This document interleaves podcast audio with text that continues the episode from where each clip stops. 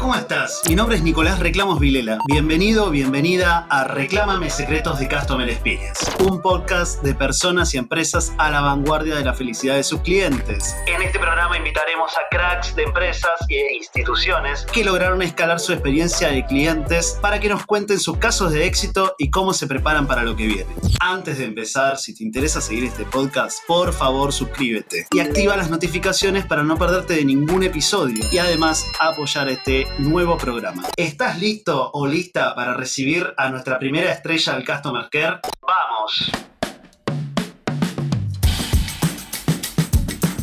En este episodio de hoy vamos a hablar con Valentina Illich, directora de la carrera de Ciencias de la Familia de la Universidad Finisterra, para conocer, entre otras cosas, su desafío, los desafíos de una universidad durante la pandemia, cómo lo solucionó. Pero la carrera de Valentina no empezó en Finisterra. Valentina ha estudiado Ciencias de la Familia, se ha formado en Inglaterra y también ha tenido un paso por el BID, el Banco Interamericano de Desarrollo, nada más y nada menos que en México. Luego, con toda esa experiencia, volvió aquí, a Chile, donde estamos basados para implementar todos estos conocimientos en sus queridos alumnos y alumnas. Así que Valentina, bienvenida, ¿cómo estás? Muy bien, muchas gracias. Qué linda tu introducción, Nico. Me emociona.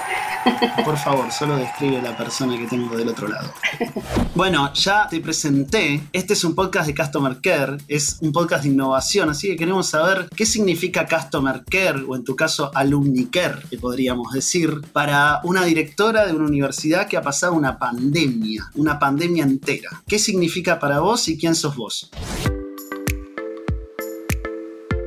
Ok, a ver, primero creo que esta palabra del customer care tiene dos patitas importantes, el customer y el care. Nosotros empujamos que en la educación no tengamos una visión de customer o de cliente, sino que más bien tengamos esta visión del estudiante. Sin embargo, eh, el care o el cuidado es básicamente lo que nosotros buscamos hacer eh, a través de eh, en la universidad, en la carrera, como en este apoyo a los estudiantes. Entonces sí tratamos de traducir como estas lógicas del customer care o del cuidado eh, a el cuidado de las trayectorias educativas. Creo que eso es un poco como cómo conectamos con esta forma de ver las cosas y con este concepto del de, customer care.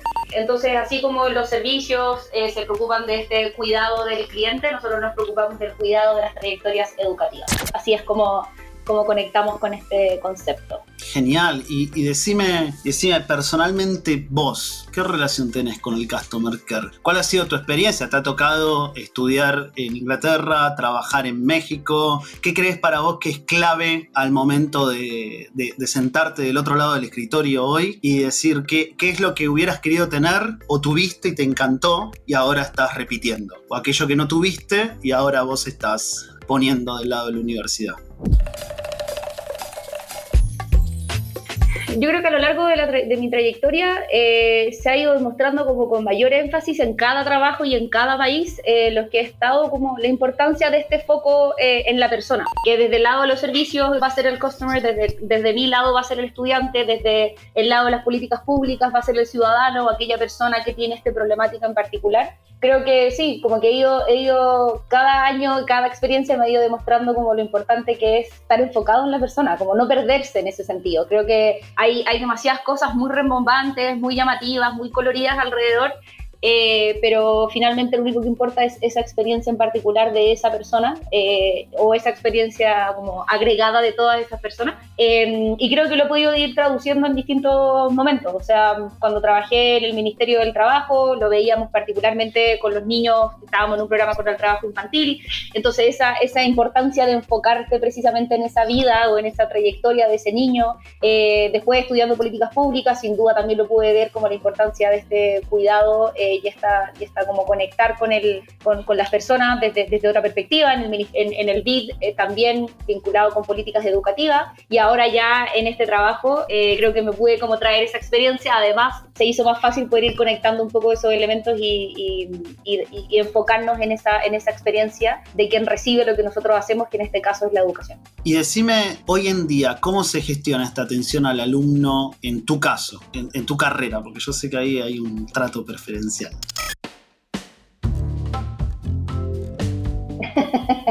claro, yo puedo hablar más bien por mi carrera, no tanto por la universidad.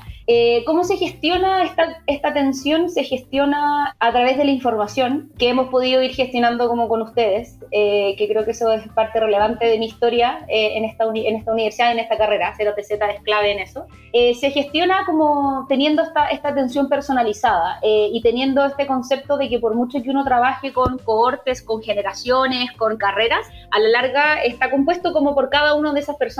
Y esas personas son las que a mí se me sientan acá en mi oficina. Tengo que conversar sobre su trayectoria educativa y para eso necesito tener información. Y eso es lo que a mí me permite poder gestionar como esta atención a mi cliente, que no es mi cliente, eh, en educación estarían todos así rasguñándose si hablamos de clientes, eh, sino que son los estudiantes básicamente. Eh, entonces se gestiona a través de eso, como teniendo la información concreta de ellos para poder ayudarles a tomar decisiones. Y decimos una cosa, antes de meternos en, en lo que es un KPI y demás, porque la idea de este show también es enseñar y todo el mundo dice KPI, pero nadie sabe qué es, qué significa, para qué es. Tenés un tema generacional, vos, que le pasa a muchas empresas. Vos tenés a tus alumnikers que vienen desde los 17, 18 años, después tenés a los profes de universidad que suelen ser de muchas generaciones, pero abundan las personas con harta experiencia, y después por ahí entre medio estarías vos, ¿no? Como si hacemos una campana de Gauss, ¿no? ¿Cuál es el factor común entre todos ellos? ¿Cómo aunás visiones? Porque ese es un poquito el desafío, ¿no? El del customer care está a la mitad, entre el cliente, el que está más afuera, o el alumno, y el que está más adentro, que también tiene la mirada del que está adentro. ¿Qué, ¿Cuál ha sido tu secreto para aunar visiones o para encontrar puntos comunes? Mira, yo creo que particularmente en educación, sobre todo en educación superior, se da algo bien desafiante, que es que están estos dos mundos del estudiante y los docentes o los profesores. Los docentes y los profesores tienen una visión de la educación muy antigua, eh, y bien, bien como alejada un poco de la realidad, em, en la que viene el estudiante, tienen que le entregamos educación, la recibe y, y ya. Eh, y el estudiante, eh, generación Z, viene con una expectativa de lo que nosotros entregamos mucho mayor de la que creo que se está dando desde el otro lado, desde la docencia. Entonces, ellos esperan mucha mayor cercanía y la docencia espera cierta lejanía. Es como yo vengo, te ofrezco el conocimiento, tú recíbelo y ya, no existe esta... Entonces, están chocando estas dos visiones y creo que para mí eso me, me, me, me produjo como era, era bien, es bien desafiante, em, pero me permite una ventana de oportunidad básicamente, porque me permite poder acercar esta expectativa de mis estudiantes y tratar de mostrarle de, lo que ellos quieren recibir y tratar de mostrarle a las otras generaciones o a, los profesores cuán importante es targetear la educación, eh, targetear estas experiencias, targetear este conocimiento eh, y poder... Eh, lograr mayores tasas de éxito a través de esta, de esta como targeteada de nuestros estudiantes, básicamente. O sea, eso es como un poco para mí lo que genera la diferencia. La data que podés encontrar para, fundamentar, porque hoy en día, mira, justo ayer escuchaba a un, un, docente de una universidad en Chile que decía, pongo la frase así como para generar un poquito de polémica en el programa, decía, las nuevas generaciones entienden que una emoción ya es un argumento válido y las generaciones de antes entendían que esta emoción debía estar respaldada en, información, en dato duro. Y básicamente decía, hoy en día si una persona piensa que algo es injusto, ya está, es injusto. Antes vos tenías que decir, esto es injusto, demostrar que era injusto y llegó a un acuerdo está bien. Y yo que vivo en el mundo de los reclamos, y bueno, un poco pasa eso, ¿no? Tu reclamo es válido no es válido, eh, y pasa lo mismo en las empresas. Tenemos personas de otras generaciones que quizás eh, no estaban tan desarrollados los soft skills, las emociones y demás, y tenemos a los nuevos compradores que dicen, mira, esto me disgusta y yo no voy a ser fiel a tu marca, y ahora qué hacemos con esto, ¿no? Y te inundo de reclamos. ¿Está bien? Entonces, eh, para vos, el primer paso es como juntar información de cada lado y entender dónde estamos parados. Eh, y después, cómo manejas cuando la expectativa es inválida. ¿Cómo manejas cuando el reclamo no es válido? ¿Qué haces con una persona que está indignada, pero le decís, pucha, mira, reviso tu examen y no estaba para probar? Bueno, yo creo que ahí de nuestra parte, desde el mundo de la educación, tenemos una ventaja, que es que en el fondo nosotros estamos formando eh, estudiantes. Eh, entonces ahí se genera igual una diferencia de lógica de la que puede llegar a tener un producto o un servicio, porque de cierta forma... Eh, desde este lado tenemos más opciones de poder decirle a esa persona, mira, sabéis que en verdad tu reclamo no, no, no, eso, tu reclamo no es, no, no sé, no lo podemos acoger cuando tiene que ver algo como académico. Sin embargo, hay mucho de la universidad que tiene que ver con gestión. Y ese tipo de, de, reclamos sí son eh, todos atendibles en el fondo. Eh, y ahí hay menos discusión y hay un poquito más de horizontalidad, de cierta forma, eh, de lo que puede haber desde la parte académica. ¿Me explico? Como en, términos de gestión, sí, yo observo mucho más posibilidades de poder compararlo con cualquier otro tipo de reclamo. Eh, lo que pudiese llegar a ser de una discusión de una nota, por ejemplo, o de algún ensayo o algo de eso que es un poquito más hay una distancia obviamente entre el profesor y el, y el, estudiante y hay un ejercicio formativo por detrás. O sea, ahí no hay igualdad de información, no hay igualdad de conocimientos, ni nada de eso. Genial, me, me, gusta, me gusta esto de educar, porque también hoy pasa que los clientes piensan que la empresa todo lo puede, que para todo tiene un sistema, todo toca un botón y sale. Y también tiene que entender que en las empresas hay seres humanos con el mismo nivel de tecnología que tienen ellos y que las cosas a veces se demoran un poquito. O sea, hoy queremos que el paquete que pedimos hoy nos haya llegado ayer. ¿No? Eh, pasa un poco eso, uno que está a la mitad. Y ahora, metiéndonos en un tema que son los KPIs. ¿Lo querés definir vos? ¿Lo defino yo? ¿Cómo querés que hagamos? Tú dale, tú dale, tú dale. Bueno. KPI es una sigla que viene de Key Performance Indicator. ¿Está bien? Y básicamente a mí las cosas me gustan simples. Lo que nos queremos preguntar es qué cosa que yo mido en este lugar me dice cómo le va a este lugar. Si por ejemplo tenemos un restaurante de hamburguesas, yo solo midiendo cuántas hamburguesas se vendieron por día, ya puedo saber cómo me va. ¿Está bien? O, por ejemplo, si yo quiero, lo puedo medir en cantidad de papas fritas. Si cada papa frita acompaña una hamburguesa, yo solo sabiendo cuántos kilos de papa tuve, ya con ese único dato sé cómo le está yendo al restaurante. ¿Está bien? Entonces el secreto del KPI es proponer distintas métricas y encontrar cuál es la que atraviesa todas las variables de mi negocio. Y si yo mido esa métrica, tengo el control de mi negocio. Está bien, parece un poco difícil, pero yo les propongo que hagan este ejercicio mental, piensen en su negocio, piensen en su relación de pareja, y uno dice, ay, bueno, eh, básicamente, siempre que, no sé, salimos a este café que nos va bien, y cuando miramos películas es que estamos medio peleados porque miramos películas que nos gustan diferentes. ¿Está bien? Entonces, hoy, para un alumno, ¿qué es lo que te dice este chico, esta chica, este chique me deja la carrera o este chico eh, le va a ir muy bien? ¿Cuál es tu KPI? ¿Cuál es tu, salsa secreta? Contanos una. Uy, es difícil. Eh, voy a ser más como disruptiva en mi forma de pensar este KPI, ¿ya? Eh, para mí, el KPI o KPI, en este caso, en mi labor como directora, es lograr que el estudiante realmente se quede a pesar de las dificultades y que nos deje acompañarlos en el camino. Ese para mí es mi KPI. ¿Por qué? Porque básicamente se reduce de manera mucho menos rimbombante en la tasa de retención. Principalmente porque mi carrera tiene la particularidad de tener un altísimo porcentaje de estudiantes que son de eh, como los sectores más vulnerables de la sociedad. Entonces, están estudiando con una serie de dificultades estructurales alrededor de ellos. Además, son estudiantes de primera generación, o sea, son los primeros de su árbol genealógico en estudiar una carrera de educación superior. Entonces hay una serie de factores que, que, sin duda hacen como más complejo el término de la carrera de lo que pudiese llegar a ser para cualquier otra persona en una situación como más privilegiada. Em, entonces para mí el KPI de mi carrera es eso, lograr que se quede, lograr que a pesar de las dificultades quiera realmente terminar la carrera, que se traduce en la tasa de retención eh, o, de no o de no deserción en el fondo eh, o de no abandono que podamos tener nosotros como carrera. Genial, porque eso demuestra que los KPI están definidos de la mano del objetivo que tiene cada institución o cada negocio y que van a ir cambiando en el tiempo. Si yo tengo mi restaurante de hamburguesas y me quiero hacer conocido, quizás puedo contar cuánta gente entró por la puerta, más allá de cuánta gente me compró está bien si después ya estoy pensando en facturación, me puedo ir a cuánto facturé más allá de las papitas fritas o de las hamburguesas, el volumen total de facturación, y después puedo pensar en márgenes, porque me interesa más marginar mucho dinero que saber cuántas hamburguesas vendí, capaz que haciendo papas fritas me hago más rico. Está bien, y como bien decía Valentina, su KPI de Customer Experience es esta persona me permite acompañarlo, me permite ir y afrontar juntos los desafíos. Entonces, eh, por ahí medimos más las consultas que hace esta persona, eh, si, si, sigue yendo, si cuando no va me cuenta los problemas que tiene, ¿no? Exacto, sí, sí, yo creo que eso que, está, que dices, Nico, tiene, tiene mucho sentido, que a lo largo de la vida de un proyecto, de una empresa o de lo que en este caso de nuestra carrera,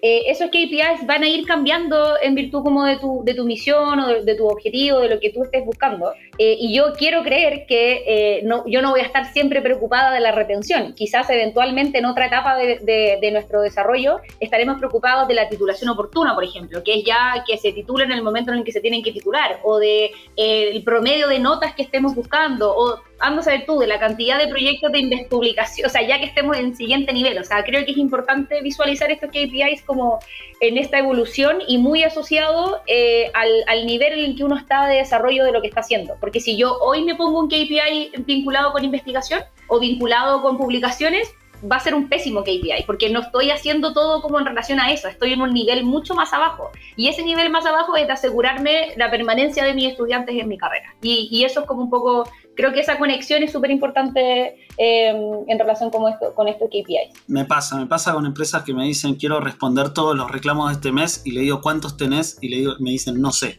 Escucha, quizás mejor nos proponemos contar los reclamos primero y después pasamos a responderlo. Entonces, ahora, contame, ¿cuál fue tu mayor desafío o una experiencia que te acuerdes con un reclamo? Que puede ser un reclamo muy duro de recibir, puede ser un reclamo que te costó hacerlo entender internamente, un profe que, pucha, como decís vos, mira, eh, cambió la etapa y necesitan que pongas la cámara y no la estás poniendo. ¿Cuál es esa experiencia que hoy te acordás?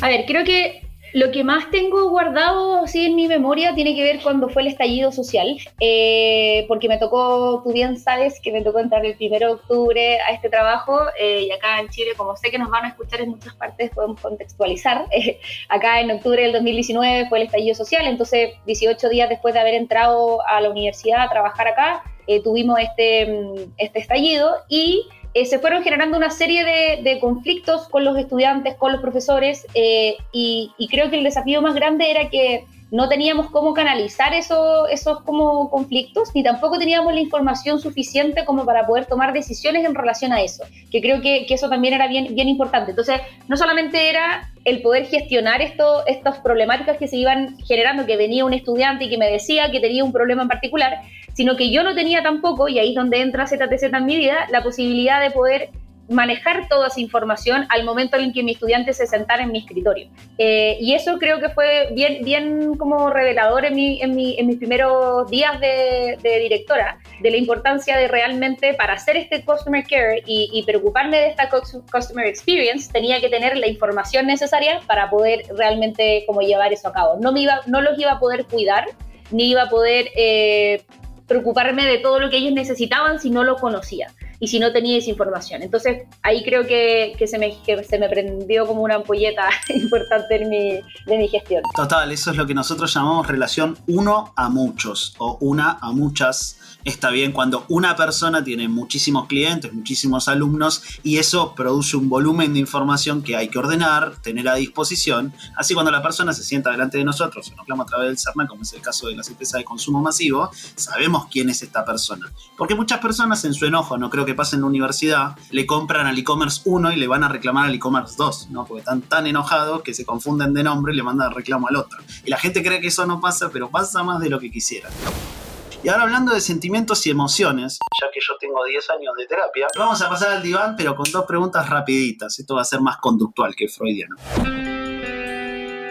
Lo primero, ¿cómo te hace sentir que tus estudiantes, en este caso, te reclamen cosas? ¿Cuál es esa primera emoción y la segunda? Porque la primera es la que manejamos y la segunda es la que sabemos fruto de la experiencia que tenemos que soltar. Pero igual nos pasan cosas, ¿no? ¿Cómo, ¿Qué te pasa cuando viene alguien y te dice, tengo un problema con un profesor? Bueno, yo creo que también por años de terapia eh, voy logrando conectar un poco estas dos, estas dos emociones. Eh, con respecto a, a, qué me pasa o qué siento cuando reclaman, en este caso el reclamo es señal de interés. En este caso en particular estamos hablando de educación, ¿ok?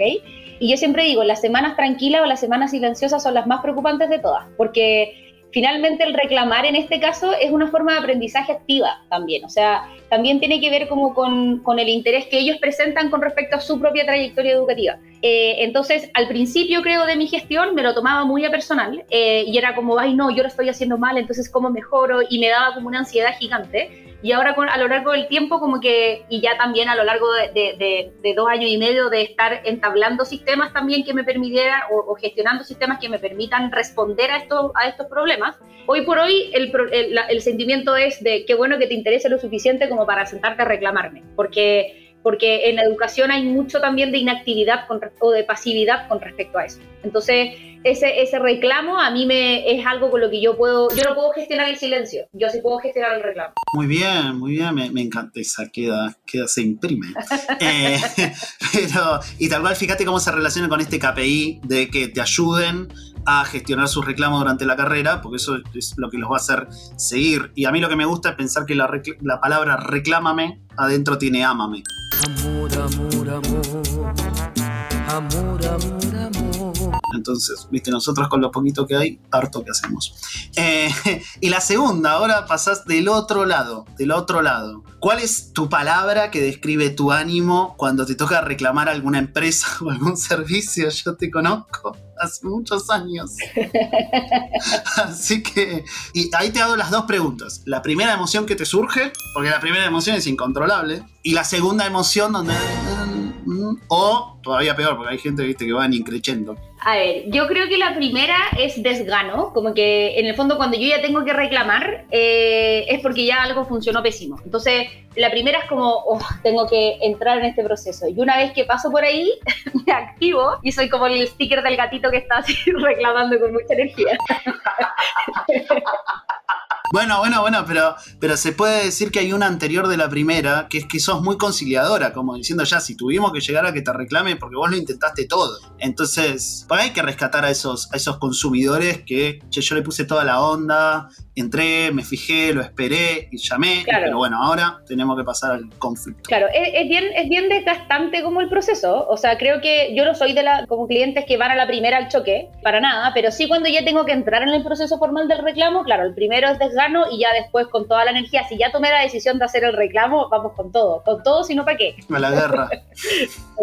está muy bien, está muy bien, está muy bien, no, es, es, sano y, y como tu terapeuta no oficial de estas dos preguntas, te digo, normalicemos los reclamos, las cosas pueden malir sal. Donde nada puede malir sal, eh, salir mal. Totalmente.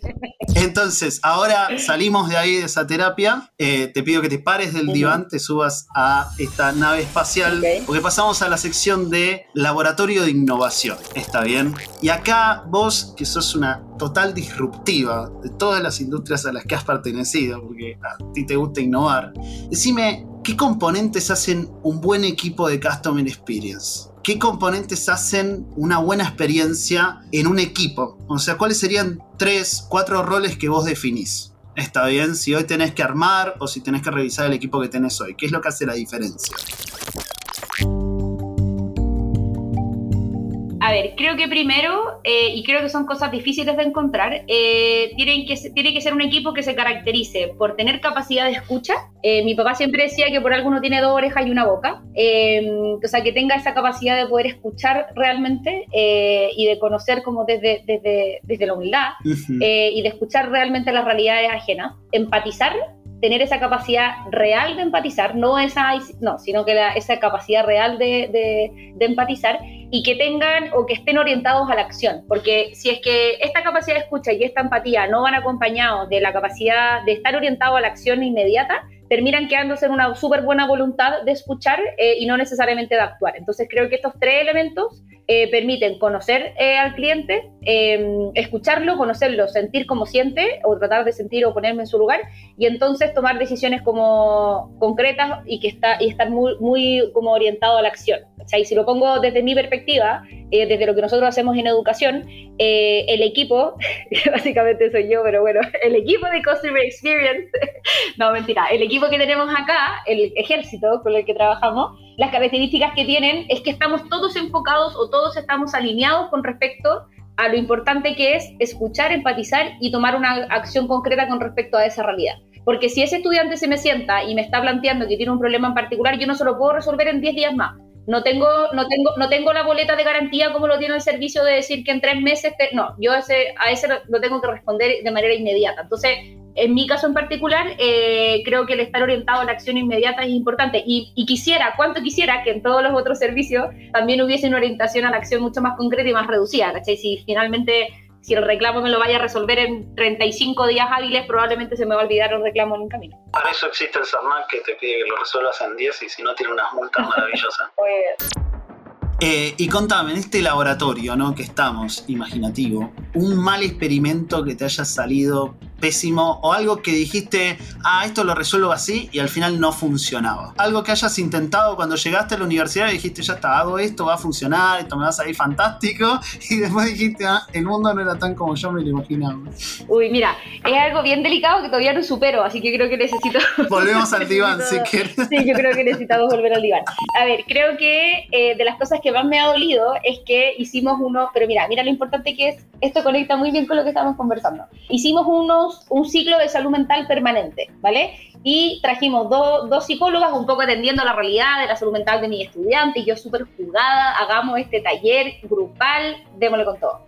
Y lo financiamos, de verdad que hicimos una, una jugada por, por poder tenerlo, eran cinco sesiones en el semestre, el primer semestre y cinco sesiones el siguiente semestre. La primera sesión llegaron dos personas. Dije, bueno, primera sesión, falta generar cultura de taller. Segunda sesión, dos personas. Y yo, ok, pues ya. Bueno, cuento corto, a la quinta sesión, cuando ya no superábamos las tres personas por sesión de 110 personas, más o menos, incluso habíamos invitado a otras dos carreras adicionales. Entonces, en verdad ya, el, yo dije, mira, si estoy invitando 100 y están llegando tres, invitemos a, no sé, 600 personas para que nos lleguen un par más. Bueno, la última sesión, habiendo invitado tres carreras, llegaron tres personas.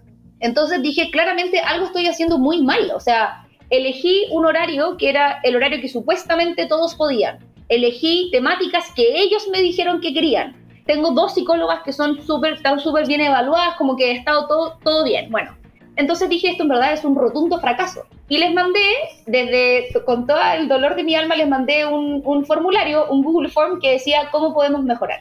Y les pregunté, ¿por qué no están viniendo? Eh, necesito saber por qué no están viniendo.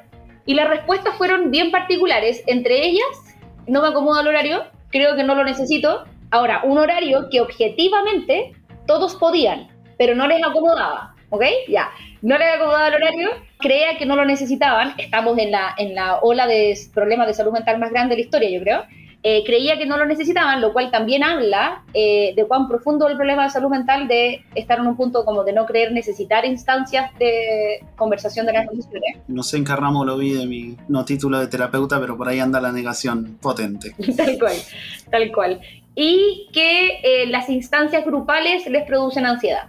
Eso y también como genera ansiedad y también quizás que lo que necesitan es algo mucho más targeteado como a nivel terapia. Convengamos que no puedo financiar 110 terapias para toda la vida, pero creo que eso sí lo considero como un, mal experimento, el quizás haberme lanzado previamente y haber creído que era lo que necesitaban y no haber ajustado a tiempo, porque me demoré cinco veces, o sea, tuve cinco oportunidades para que llegaran tres personas para darme cuenta que tenía que preguntarles realmente qué querían hacer. Bueno, pero está bien. Yo creo que parte de un experimento es que puede salir mal. O sea, y nosotros por eso cobramos por resultado. Porque creas que no, en las grandes empresas hay mucha aversión al riesgo porque se han quemado muchísimo con soluciones que les prometieron y demás. Y hoy en día también cuando uno trabaja con un gerente, con un director, etcétera, está en juego su carrera, ¿no? Y esta persona promete resultados. Entonces nosotros siempre preferimos ir a resultados. Eh, y ahora te digo, te cambio a un lado más positivo. ¿Cuál crees que es la fórmula mágica en los próximos 10 años de atención al cliente? ¿Qué, qué, qué pensás que va a ser así como en un mundo ideal? Tú sabes que yo no creo en las fórmulas mágicas, pero sí creo que este camino que estamos viendo como de la capacidad de, autoconocernos que podamos tener las personas y la información que se genera a través de nuestros comportamientos. Creo que eh, esta, esta, mm, como esta atención al cliente en los próximos 10 años va a estar muy enfocado en un exceso de información, de información producto de, nuestras propias acciones. O sea, en el fondo va a ser muy fácil el generar, el anticipar eh, una, un escenario. Ni siquiera sé si es que realmente, mira, mira lo que te voy a decir, creo que en 10 años va a haber tanta información de lo que nosotros, de lo que yo quiero como Valentina Illich con respecto a un servicio o a un producto en particular, que no sé si es que vamos a necesitar realmente la atención al cliente posterior, porque ya los procesos debiesen estar tan perfilados y tan como enfocados en lo que realmente esa persona quiere por toda la información que yo le genero al sistema, que quizás podría aventurarme a decir que probablemente esa área va a estar más resuelta. O va a tener demasiada información, no sé, no sé. Una profesora de historia decía que la mejor forma de desinformar es dando grandes cantidades de información. Puede ser. Así que hay que tener cuidado ahí en que, dónde está el punto de quiebre. Sí, es verdad, es verdad. Hoy tenemos una sección de palabra mágica. Me gustó la palabra KPI, pero ya la definimos, así que esa salió, salió bien. Pero una palabra que creo que todos manejamos y que nadie sabe definir muy bien es esta información. ¿Qué es información para vos? Ahí está Dios, ¿no? Dato, información, sabiduría, pero vamos con información. Despejemos esta, esta, esta variable, ¿no? ¿Qué para vos es información? ¿Qué te sirve y qué no te sirve? En el contexto de cuidar a tus, a tus alumnos. A ver, para mí es información de nuevo, yo veo las cosas de una perspectiva distinta, pero para mí primero es información lo que él o ella siente eh, con respecto a lo que está haciendo, ¿vale? No, no veo solamente, no es solamente información lo que tradicionalmente se podría entender como información dentro de un contexto educativo, que sería sus notas, su asistencia, para, a mí me importa lo que esa persona siente con respecto a eso, lo que siente con respecto a su nota, lo que siente con respecto a su asistencia, lo que siente con respecto a sus docentes, a su motivación. Para mí eso es la, la información que más, más valiosa. O sea, yo podría gestionar, te lo juro que yo creo que podríamos gestionar esto sin tener información de las notas, pero teniendo mayor precisión con respecto a las emociones de mis estudiantes. Qué tremenda buena respuesta, porque mi, definición de información es aquello que te permite tomar decisiones, ¿no? Por eso yo digo, si me pasas un Excel con datos, yo con esto qué hago. A mí necesito información, o sea, datos de valor que me permitan tomar una decisión, está bien. Y fíjate qué bueno lo que decís vos, porque complementa, porque también es información, la emoción y todo este lado blando. Y fíjate cómo vos lo tenés naturalizado al trabajar con, con las nuevas generaciones cuando hay empresas que ni siquiera lo tienen en cuenta. Como yo digo, ante todo un reclamo es una emoción. Entonces, eh, me gusta tu, definición de información y tu challenge de solo con información emocional te puedo gestionar mejor, porque es verdad que alguien enojado no va a aprender nada, ¿no? No, y también las notas significan distinto para cada uno de mis estudiantes. O sea, yo tengo estudiantes que un 6 le significa algo muy distinto que un 4-5. Hay personas que un 4-5 es un 7 dentro de su, de su estructura y de su vida. Entonces, a mí las notas, claro, me dicen, pero es una cosa súper estandarizada. Yo lo que necesito saber es qué siente esa persona con respecto a su nota o a su asistencia, lo que sea. Qué potente eso, tremendo, ¿no? O sea, y hasta lo podemos relacionar con este concepto de KPI. ¿Dónde ponen el KPI los estudiantes, no? Si en el valor de la nota, que para el que esté fuera de Chile, la nota más alta en Chile va del 1 al 7. Está bien. Me pasó una vez que entrevisté a alguien de Alemania y tenía en su currículum que su promedio era, no sé, 1,25. Le digo así, para aclararle a la gente de Chile que 1 es la nota más alta en Alemania, si no parece que te fue mal, querido. Entonces ahí tenemos otra definición de KPI. ¿eh? Eh, aclaren bien cuándo el KPI va bien y cuándo va mal, ¿no? Es tan fácil como usar los tres colores del semáforo que lo sabemos todo. Me encantó, me encantó esta definición de información, me encantó esta empatía de entender que cada persona entiende los datos y los reclamos a su manera y que claramente está clara la propuesta de valor que estás dando vos es te acompaño en el camino que es esta carrera, eh, que me compartas tus inquietudes y buscar herramientas para, solucionarlas. tal vez después la gente no asista a las herramientas, tal, tal vez se, se emocionen mucho para bien y para mal, pero seguramente esto que es una maratón va a ser mucho mejor si entendemos las emociones del que la está corriendo, ¿no? Más que a cuántos kilómetros por hora va. Sí, por eso creo que es importante poner en contexto los datos. O sea, los datos por sí solos, no, lo que tú decías, no, no necesariamente me va a dar la información y esto no apunta a tener miles y miles y miles y miles de bases de datos con información, sino que hay un factor humano que es fundamental y que, y que es parte del desafío del complemento de esta información también. Eh, y que creo que eso también es importante como de relevar, sobre todo en sectores como los míos, que, no, que nos vinculamos con, con educación y con trayectoria y básicamente con proyectos de vida. Totalmente que sí Y, y, la verdad es que por eso nosotros en ZTZ no creemos en reemplazar a las personas, creemos en empoderarlas con herramientas que les permiten salirse de las cuestiones que son automáticas, como cálculos, ordenar documentos y demás, y ponerse más en el lado de la empatía, que está haciendo mucha falta, que las nuevas generaciones lo tienen muy claro, y el mercado va a estar lleno de nuevos consumidores. Llegamos al final de este episodio. ¿Querés agregar algo más? ¿Tu último comentario? Solamente precisar eso que, que dijiste al final, que creo que a la larga el sentido que le da el poder gestionar mejor esta información es dejar tiempo para que los humanos hagamos eso, aquello humano que sabemos hacer. Eh, y yo lo experimenté mucho con el trabajo que hicimos con ustedes y creo que eso, que eso es fundamental también de poder transparentar que hay tanto que pueden hacer eh, que podemos hacer nosotros como seres humanos en complemento con esa información y que no somos competencias, sino que somos complemento, creo que es importante como de, de, profundizarlo y, de, y, que, y, que, se vaya como comprendiendo de manera más, más, más, profunda. Creo que eso es fundamental. Hay mucha gente que está en negación todavía. Pero bueno, eh, vamos a estar acá para acompañarlos por los próximos años. Ahora decime, Valentina, si la gente quiere estar en contacto contigo, ¿cuál es el mejor canal? Si quieres estudiar la carrera de Ciencias de la Familia, arroba Ciencias de la Familia en Instagram, que es lo más importante. Y si es que quieren estar en contacto conmigo, por mis redes sociales, en verdad, creo que es la, la forma más, hoy por hoy, la forma más inmediata. Muy agradecidos aquí en ZTZ de tenerte. Fue un placer hablar contigo y claramente te desearía éxito, pero para mí, por tu manera de ver el mundo, eso lo tienes asegurado. Así que te deseo muchas ganas para darle para adelante. Y llegamos al final de este episodio. Muchas gracias, Valentina. No, muchas gracias a ti por la invitación. Pero antes, si tienes comentarios o si quieres ponerte en contacto con nosotros con consultas o sugerencias para el programa, puedes hacerlos en info.ztz.ai. Lo que sí, no aceptamos reclamos. No, mentira. Estamos muy listos para recibirlos. Muchas gracias por quedarte hasta el final. Soy Nicolás Vilela y te agradezco a Delphi, Seaone y a Salva Luca, que son un gran equipo de producción y obviamente también al equipo de edición. No olvides suscribirte y activar las notificaciones para no perderte ningún episodio. Nos escuchamos de nuevo en Reclámame Secretos de Customer Experience.